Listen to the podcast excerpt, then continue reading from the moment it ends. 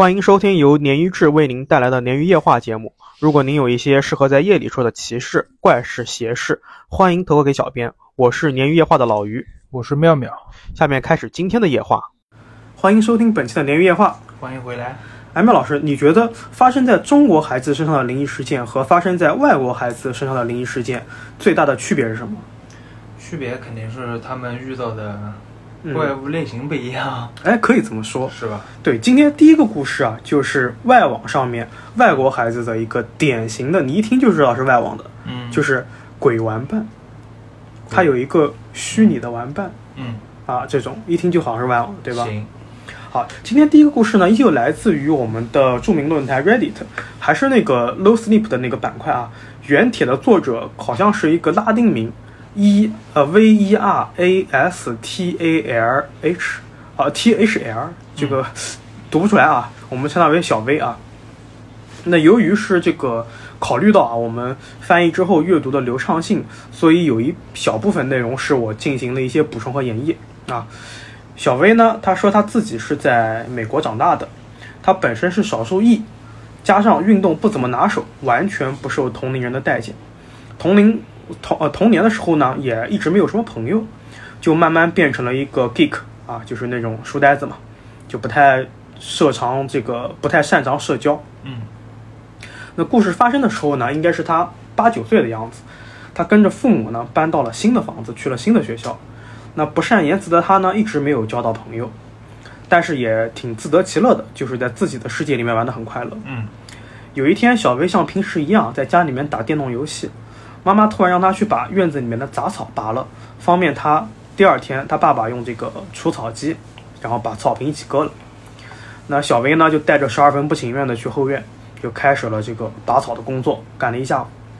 小薇没有偷懒啊，她心想着就是赶紧干完活就可以玩游戏了。那一直干到了临近傍晚，她才把院子里面的杂草啊都清理干净。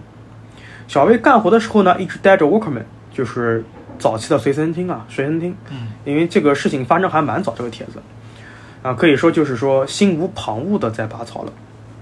等他这个劳动结束啊，他拿下耳机的时候，就听见身后有一个声音说：“拔草好玩吗？我看你拔了一个下午了。”哎，小维顺着这个声音啊，抬头往上看，发现是一个年纪跟自己差不多的女孩子，褐色的头发，白皙的皮肤，在自己家隔壁那个二楼，就是隔壁房子邻居嘛，二楼，然后在那个窗口啊撑着下巴，然后再看着他，在问他话。啊，小薇说，呃，怎么说呢？说看上去挺有趣的，但是很累啊。小薇呃有点闷声闷气的回答，她也不太善于跟人交流嘛。嗯，那个小女孩呢就很可爱，她眨眨大眼睛问她说：“那你下次拔草的时候就喊上我一起吧。”然后小薇有点害羞说：“行，好吧。”这个是这一次啊，还是小薇第一次被女孩子主动搭讪。那一来二去呢，小薇就跟这个女孩子成为了好朋友。嗯小薇在帖子里面说啊，说她感觉这个女孩很少出门，因为大部分跟她交流的时候啊，都是用的这种方式，就是小薇在自家院子里面，那女孩呢在自家的这个房子的二楼，然后他们俩隔着这个院门来两人在这边交流。但随着这个时间推移啊，就跟所有的故事一样，小薇跟这个女孩的接触啊逐渐变多了。两人虽然谈不上形影不离，但是呢，小薇啊觉得终于找到一个朋友了，甚至有点这种青梅竹马的感觉，因为年龄相仿嘛。但是令这个小薇很奇怪的是啊，她觉得这个女孩子家格外的萧瑟，因为除了女孩自己，她好像只见过女孩的祖父母，她的父亲很少露面，其他的人，包括什么母亲啊、兄弟姐妹啊，一概是没见过。那随着和这个女孩逐渐熟悉啊，小薇也发现一个特别奇怪的事情，就比如啊，有时候女孩邀请自己出去散步或者是去玩耍，她隐约呢能看见这个女孩身上有一些伤痕，类似于那种被打了之后的淤青。嗯那终于在一次外出的时候啊，小薇忍不住就问说：“你身上为什么总有伤啊？是有人欺负你吗？”然后女孩说：“因为我会伤害别人，每当我伤害别人的时候，我爸爸都会教训我。他告诉我说，这是为了保护我。”其实前半段我看的都还正常，看到这儿的时候我就觉得这是灵异故事了。嗯为什么他在伤害别人的时候，他爸要揍他？哎，他怎么伤害别人的，对吧？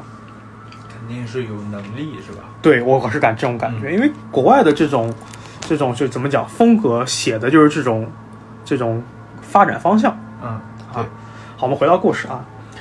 那小薇因为年因为年纪不大嘛，他就听了一头雾水。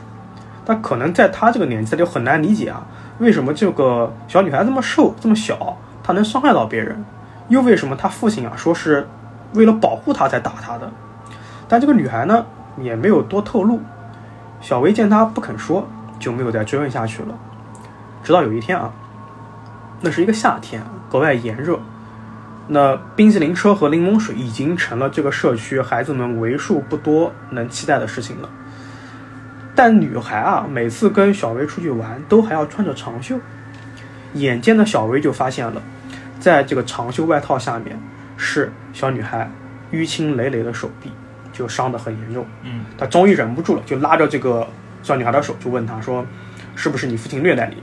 如果是的话，我就可以帮你报警。”但是呢，那一天的小女孩一言不发，眼眸深邃，她甩开了小薇的手，就跑回家去了，独自跑回家去了。小薇又气又急，她觉得这个小女孩肯定是被这个父母虐待了，嗯，而且她觉她内心里面激发了保护欲嘛，想啊这么小这么瘦这么可爱的女孩，她能犯什么错？为什么要打她？是，脑补了一千种情况。那第二天呢，小薇终于经过一夜的斗争，她也害怕了，她鼓足了勇气，她咚咚咚咚咚去敲这个女孩家的房门，这也是他第一次敲女孩家的房门。因为之前跟女孩外出啊，都是在约定的地点直接见面的。嗯，那敲了半天呢，也没有人来开门。小薇在门外等了很久啊，然后一直没人开门，她就准备转身离去了。当晚呢，她就把自己最近发生的这些事情全部给父母说了，甚至是这个女孩可能被她父母虐待的那个部分。刚开始呢，小薇父母还挺欣慰的，因为他们觉得小薇是没什么朋友嘛。嗯，然后现在能交到一个朋友还挺开心的，但越听越不对劲。然后他们父母，就小薇的父母表示啊，说对面邻居好像只有一对年迈的老人，好像没看见过女孩还有成年人什么的。小薇在帖子里面说，她也她自己也已经忘记啊，她发帖的时候已经忘记是否是看过女孩的父亲了，但总有一种感觉，就是说，呃，女孩每次被打的时候的这种哭泣和哀嚎啊，是非常真切的。那她在发帖的时候呢，她没有办法去判断她说的这个女孩被打的这种情况是真实的记忆还是时隔多年的臆想啊。但当时呢，深受这个电子游戏影响的小薇觉得，这个她觉得这个小女孩的父亲啊有点特殊，因为她从来没见过嘛。但是小女孩又说她总被父亲打，她觉得哎，他这个父亲是不是哎，是不是什么鬼魂啊，或者是什么之类的，你知道吧？嗯她有这种臆想。那小薇可以一开始啊，为自己这个自己的这个发现啊，特别的欢欣鼓舞，就沉浸在里面呢。因为那个年纪的这种外国小朋友嘛啊，然后但是他冷静下来之后呢，又有点害怕，因为他觉得这个事情啊很难办。那第二天呢，他跑去教堂找牧师，聊了一些关于驱魔的问题。啊，啊，这个脑洞还挺大啊。但是。是的，但是结果啊，他是失望而归，因为他说，且不说驱魔能否成功，你光是要让教会承认这个女孩的父亲是不存在于世界的阴灵或者恶魔，教会就要通过非常复杂和繁琐的观察、实验和申报。这个事情显然不是一个九岁能男孩能掌握的，也显然不是一个小区的一个就是社区的一个教会，它可能要上升到一个整个区域的什么布鲁克林区啊这种大区的教会，才能有这种权限。那没办法啊，小薇只能问神父要了一些圣水，然后装在小瓶子里面，然后就返回家了。也就是说，此时啊，不管小薇的父母说什么，但小薇已经给自己洗脑了啊，她觉得这个女孩并不是被怎么讲活生生的父亲打的，是被父亲的鬼魂纠缠的。嗯，才会出现这种问题，而且小小女孩不愿意说。那这次呢，小薇回到女孩家门口的时候啊，她就不是在温柔的敲门了，而是拼命的砸门，砰砰砰砰砰。果然砸门是有用的啊！门还真开了，嗯是一对年迈的老人，就像小薇父母说的一样。那小薇呢，就急急忙忙的连笔带画的把事情给他们说了，让他们赶紧让开路，让自己去找这个女孩，帮她搭救她。这两个老人呢，就听力好像不太好，就半看半听，因为小薇还加上手势在比划嘛，才明白小薇在表达什么东西。一开始呢，还挺淡定的，但随着小薇的讲述啊，逐渐流露出一种让人费解的表情，悲伤、害怕和恐惧夹杂的表情。那小薇就一直强调说：“哎呀，这个小女孩如何如何好，身上的伤是怎么怎么严重，你们这种伤害孩子的行为是多么多么可耻。”她最后还掏出了圣水，希望这对老夫妻能相信她。但没想到啊，这对老夫妻缓缓地对她说：“说孩子，孩子，你先冷静下来。你对我说的这些呢，我们都相信，但请你呢先听听我们的话。”嗯小薇说自己此时她打字的手都在颤抖。她据这对老夫妻说啊，说这个女孩呢是他们的外孙女，名字叫艾米丽。但小薇说的这种情况啊不可能存在，因为艾米丽在两年前就和父母在佛罗里达旅行的时候出车祸身亡了，父母是当场就死亡了。艾米丽在医院里面躺了一周，也因为伤势过重不治身亡了。就其实这一家子只有两两个老人对，啊，其实女孩也是，不，其实女孩才是鬼。对，我是觉得你讲完了吗？对，但这个故事到这就结束了啊。，就我一直觉得是女孩有问题，然后嗯他的思路就是，可能因为他跟女孩直接接触嘛，嗯，可能直接就他不会认为女孩是鬼，对他眼见为真嘛。先入为主嘛。对对对，他一直觉得是父亲，其实有这边就有一个转折了。嗯，我这也是我决定用这个故事的一个原因。是的，其实这个故事啊，它是非常非常典型的美国的美都市国味儿太重了。哎都市传说是，对吧？他这个我不知道这个论坛他没写这个具体的是美国的哪个州或者哪个市啊，嗯但是他这个帖子发在的这个论坛上面啊，它就是嗯这个 No Sleep 这个板块就是充斥着各种都市传说。嗯哎，说到这里啊，苗老师，你对都市传说也老听啊，这个词它是一个很常见的名词啊，你对这个名词有没有什么对都市传说这个事儿有没有什么你个人的看法和理解呢？嗯，其实我觉得第一反应听到都市传说几个字都是恐怖的，嗯，对吧？对，都是离奇的、恐怖的、啊灵异的。大家比较愿意去相信这个这些东西，我觉得对，你说的“相信”这个词很好，是吧？对，愿意去相信这些东西，或者愿意去看。对，其实我你一开始给我我在没做鲶鱼之前啊，你让我去听这个字啊，我第一反应永远是日本。对我也是。啊什么裂口女那些东西，对对对对对对，日本好像更常见一些。但是后来啊，我在做的时候啊，我发现越来越多的这个都市传说啊，它其实最早起源还是在西方欧美国家啊，啊。这个我还查了一下，那都市传说这个定义是什么呢？它指的就是发生在朋友、亲人或者是萍水相逢的人的身上的这种现代的民俗传说。嗯，这个就用中文就能解释得通了，大家就懂了啊。它是民俗的，但是呢，它是近代的。是啊，不是或者近现代的我，其实相比我比较喜欢都市传说题材的，对就感觉在身边的那种，对对对对，有有违和感嘛，就是感觉就是你能身身临其境的这种感觉。嗯。其实现在我们同类型的 UP 主有很多做这种古代民俗这种聊斋啊，或者发散出来的，我其实不太能听下去，我也会觉得有趣，哦，那个题材其实我觉得挺难做，挺有难度的，对对吧？我不太，但我也不太听下去，因为我觉得确实有，因为有一段距离，呃，挺有意思，但是你让我去用空闲时候听，可能我不太会选择这个东西。是，啊。那这个都市传说这个词啊，它最早就是由美国的纸媒在一九六八年提出的。你还记得一九六八年发生了什么事儿吗？一九六八年嗯，我们之前节目里面做过的，不要去想那种历史啊，我已经想历史了 啊，历史你肯定想不啊到，啊，就迪士迪士尼的那些事儿嘛，哦对吧？就那个，年代嘛。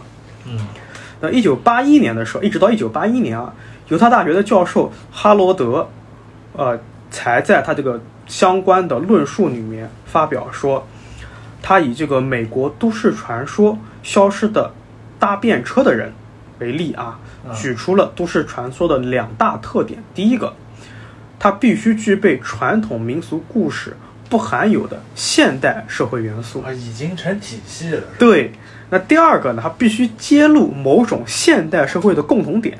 它嗯这个话讲的有点有点偏这个什么论文啊，解释一下，就是你用的这个框架必须是有这种民俗故事的，就是传统的，但是呢，你的这个主中心逻辑或者说你这个套用的这个元素必须是当代的。哦，就有点两边都要沾的这种感觉啊。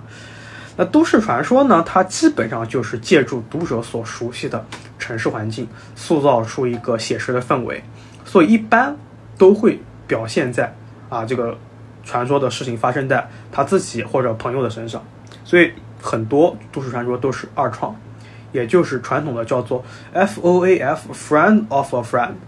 使得这个传说故事呢更具个人色彩，也同时让人有这种怀疑论的这种假设。嗯。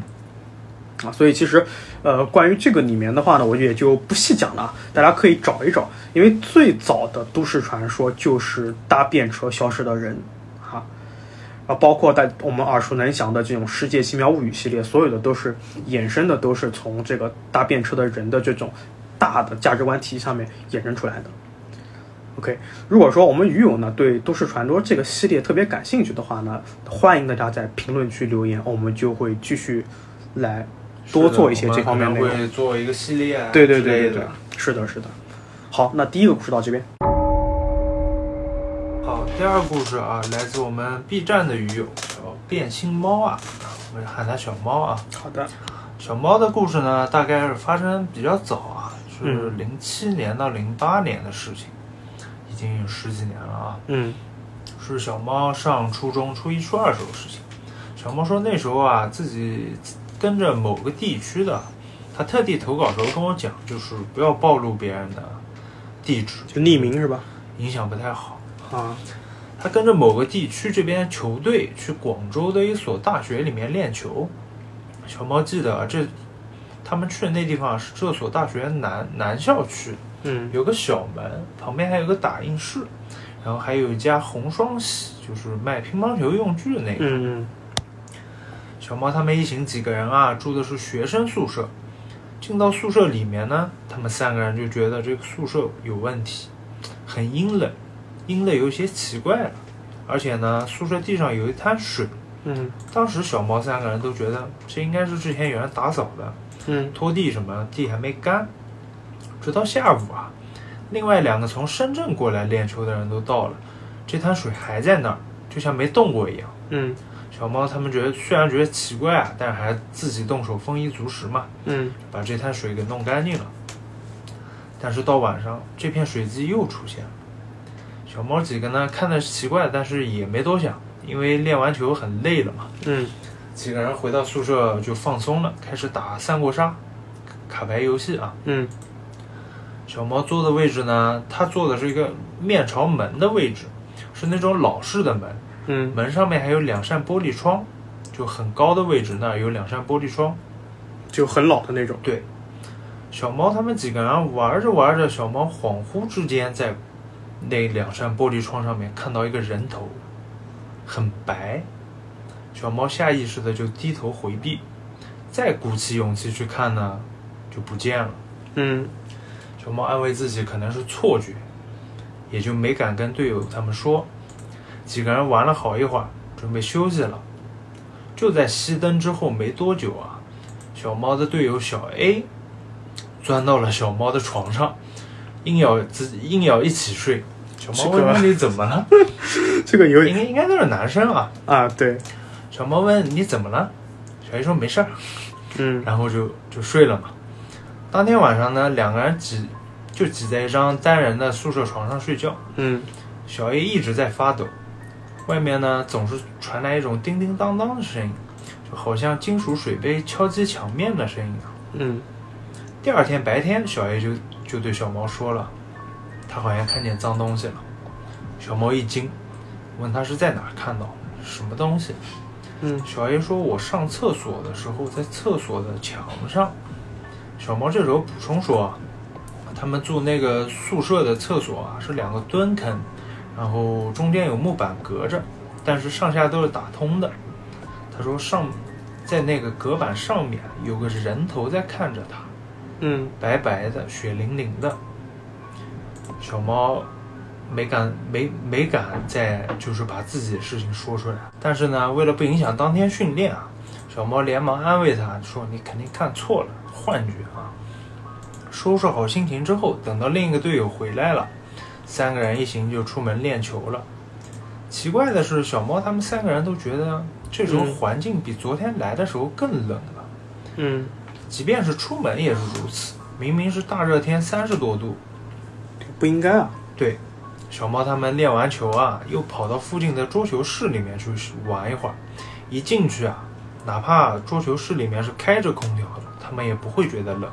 嗯但是等玩完了，一出门又是一阵寒气围绕。然后这时候，另一个之前没有经历怪事的队友就开始说了，说之前来的时候他觉觉得很奇怪，宿舍楼下有个人在玩猫，但是感觉那个人好白。这下小猫几个开始害怕了。嗯晚上吃完饭，小猫就对教练说：“我们不想住这儿了，我要出去住。”嗯教练问完来龙去脉以后呢，也没多说，就同意他们了。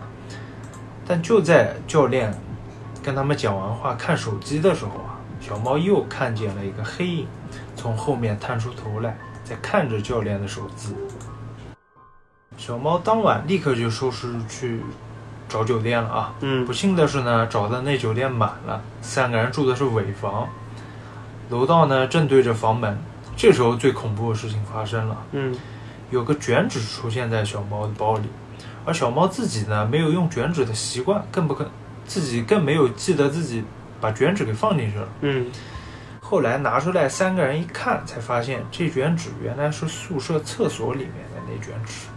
对啊，就是你一讲到卷纸的时候，我就会想到是啊，就是厕所里那个厕所的那种纸。那个人头嘛，哦，是人头，呃，不是人头，就是那个人就是只露一个头哦的那个对对我知道人干的嘛。这其实这里面没有几个形象，就从头到尾就那一个白色的人。我知道，但其实他从一开始从在地上看见水，我就会有不好的感觉。对，它水从早上到晚上就一直在出现嘛，对啊，那虽然他去的地方，他不是去广东还是深圳来着？嗯对吧去的广东，那那边会有回南天什么的嘛？但是你回南天你，他没有在里面说，他如果是回南天的话，那肯定是整个房间里面都很潮湿，他就是有那么一块，是的。所以就给我感觉怪怪的。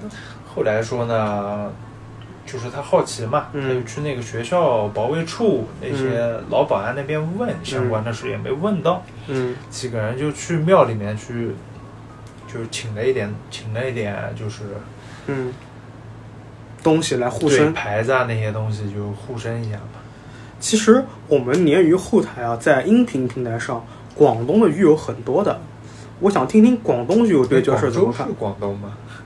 是啊，你这个地理知不好意，思啊，不好意思啊，哎我文你说。广州大还是广东大？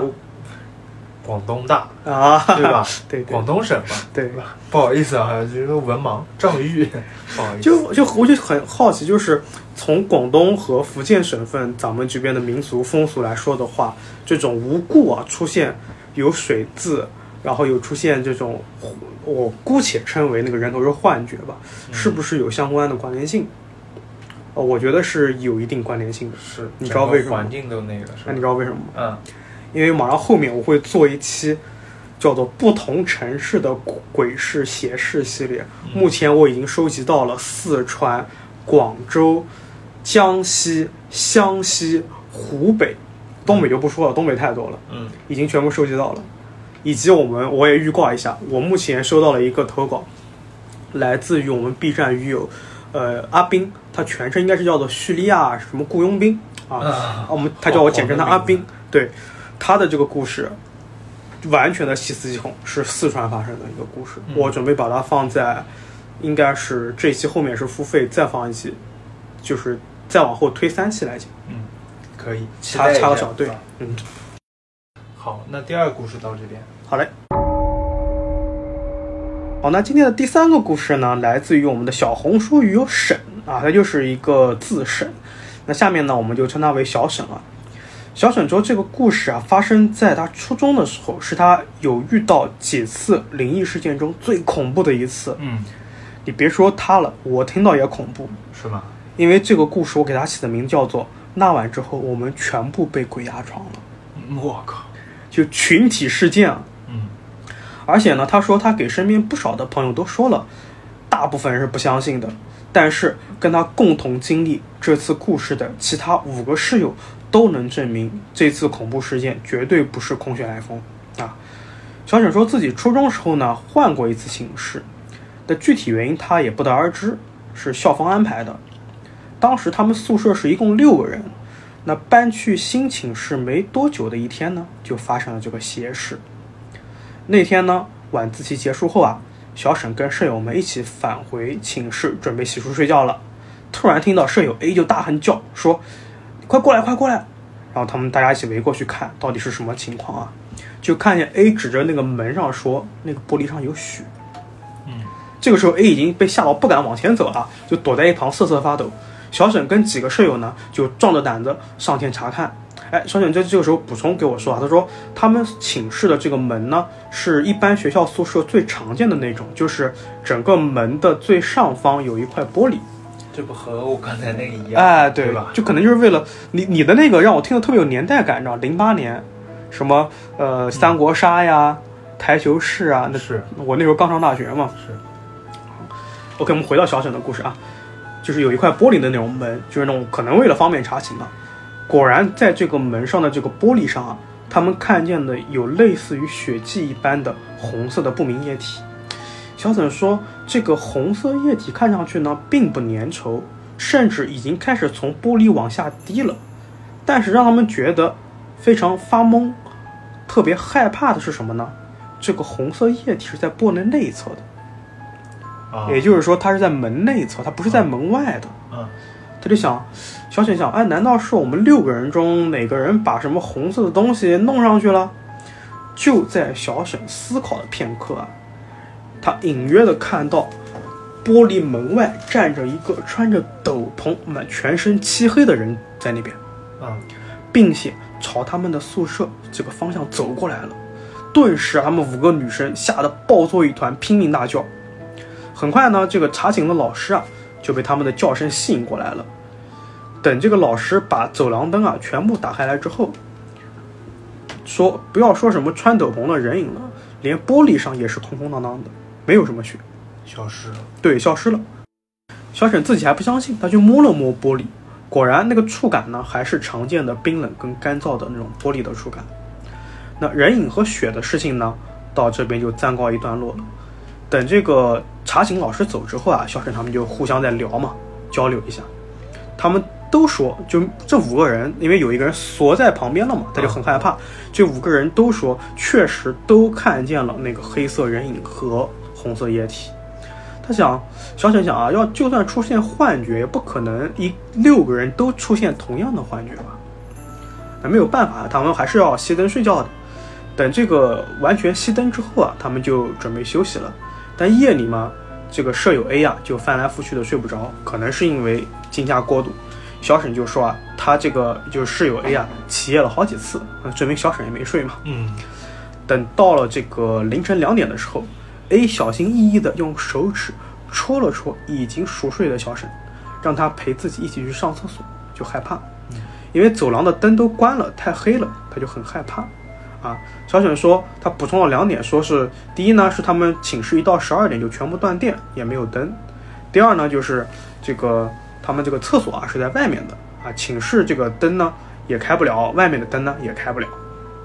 小沈就觉得很奇怪啊，他说一般平时虽然他们没有办法控制开关灯，也没有电，但是走廊里面呢会留个一两盏灯，以备不时之需，总会零星的留几个，但今天全部关了。那这个黑夜，小沈说黑夜如漆，他就陪着这个 A 呢一起去洗手间。那舍友 A 为了缓解恐惧，然后就不停的去跟小沈找话题聊天。嗯当 A 蹲下去的时候啊，他还在絮絮叨叨的说一些什么。这个时候，小沈看到，在 A 蹲下去的坑位站起来了一个人。蹲下去。对重叠了。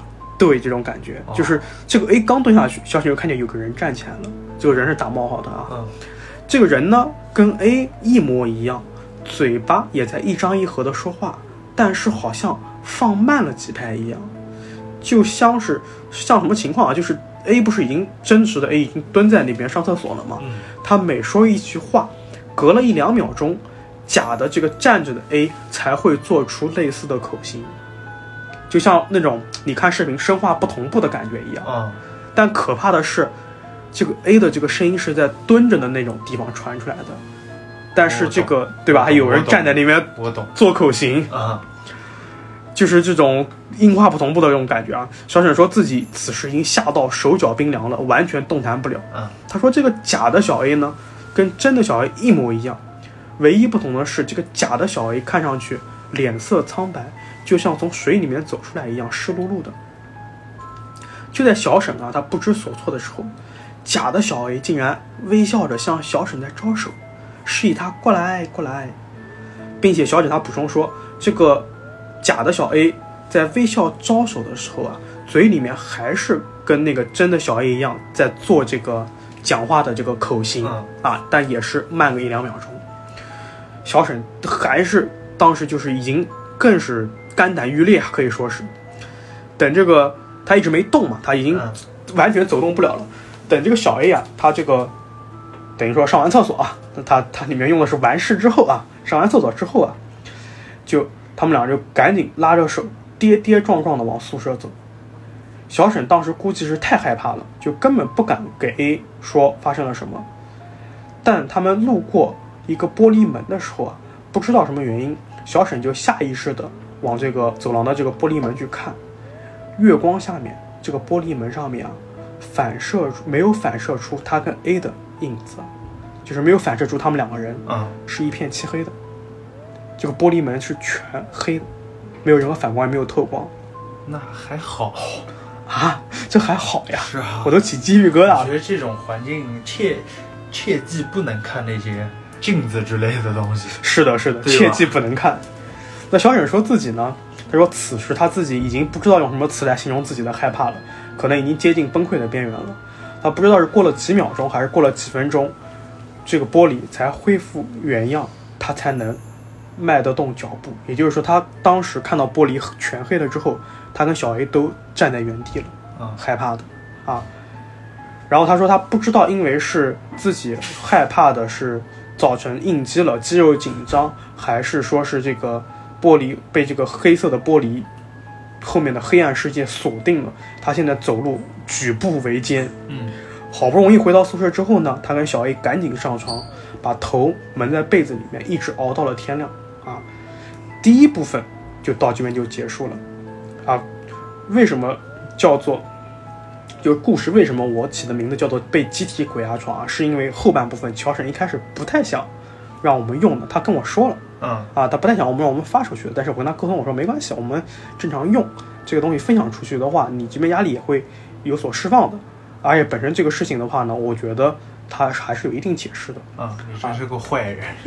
听后面的啊，是我引导出来的。嗯那事情发生的第二天呢，小沈他们宿舍因为前一天的事情过于诡异，所以一大早啊，就是可能就七八点钟，他们全部就上床睡觉了，就很早就上床睡觉了，还没到熄灯时间。他说，如果说不是因为学校会断电，他们肯定要开着灯睡。那因为害怕呢，有的室友呢在熄灯之后就打开了自己的那个充电台灯。就在小沈似睡非睡的时候，他突然意识清醒了，但是身体不能弹动了，就不能动弹了，叫做。嗯他陷入了这种鬼压床的状况。那小沈在之后的聊天里面给我说啊，他说当时舍友开的那个充电小台灯格外明亮，暖色的这个灯光呢，全部映射在这个屋顶，但很快呢，他意识到屋顶上有东西在飘，甚至有几次飘到了他眼前。小沈又惊又怕，完全不知所措，心中不停的在念阿弥陀佛。